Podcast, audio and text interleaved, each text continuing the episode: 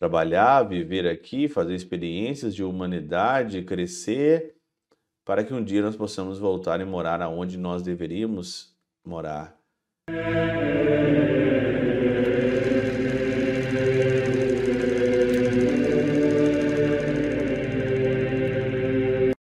Em nome do Pai, do Filho e do Espírito Santo. Amém. Olá, meus queridos amigos, meus queridos irmãos. Encontramos mais uma vez aqui no nosso Teós, Viva de Coriés, Percor Maria.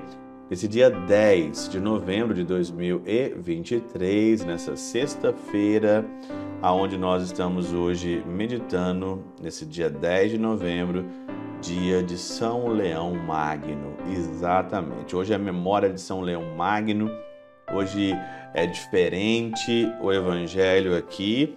Nós não vamos seguir Lucas, porque esse santo foi um dos grandes santos da igreja, Leão Magno. Ele leva o nome Magno por isso, né?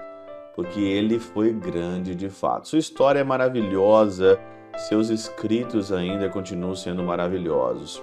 E o evangelho desse, desse, dessa sexta-feira, dia de Leão Magno, é o Evangelho de Mateus, no capítulo 16, versículo de 13 a 19, que é aquele evangelho onde o Senhor ele faz uma pesquisa perguntando quem os outros estão achando que ele é.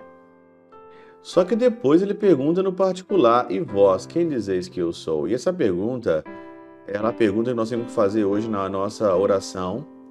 É a pergunta que nós temos que fazer hoje na nossa lécio divina é a pergunta que nós temos que trazer hoje no nosso coração.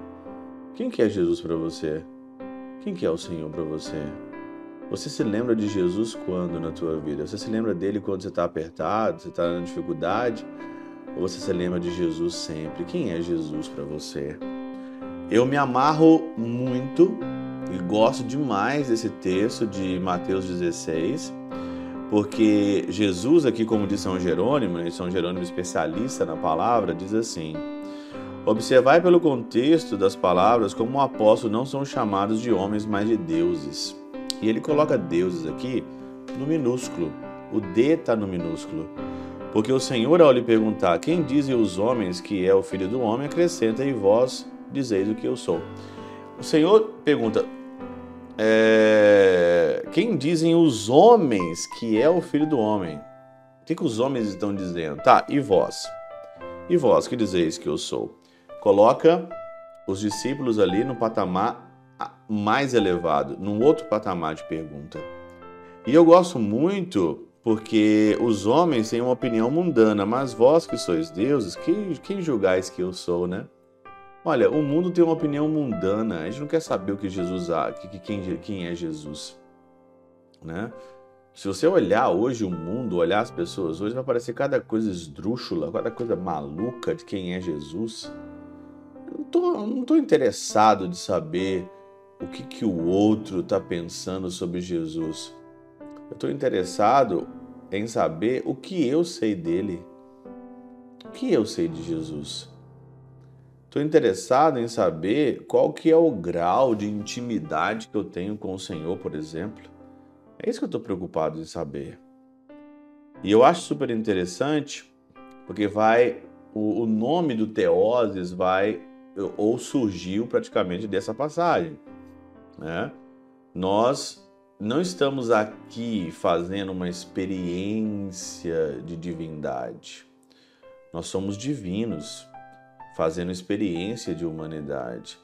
Se eu sou divino fazendo experiência de humanidade, como dizia o padre Telhade de Chardin, para que eu tenho que ficar me misturando com o mundo e com as coisas sujas do mundo?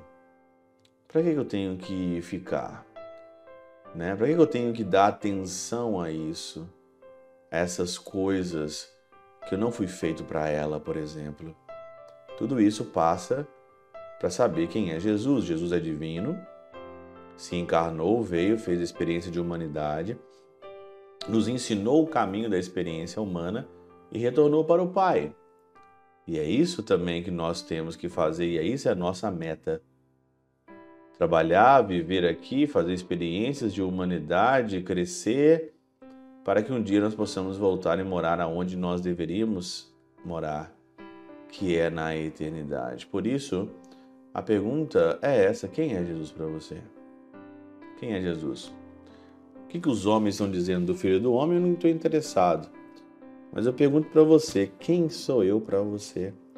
E o que, que você está fazendo com esse conhecimento todo que você sabe? Você está me seguindo ou você está seguindo o outro ou seguindo o mundo? Pela intercessão de São Chabel de Mangluf, São Padre Pio de Peltrautina, Santa Teresinha, do Menino Jesus e o Doce Coração de Maria, Deus Todo-Poderoso os abençoe, Pai, Filho e Espírito Santo, Deus sobre vós e convosco permaneça para sempre. Amém.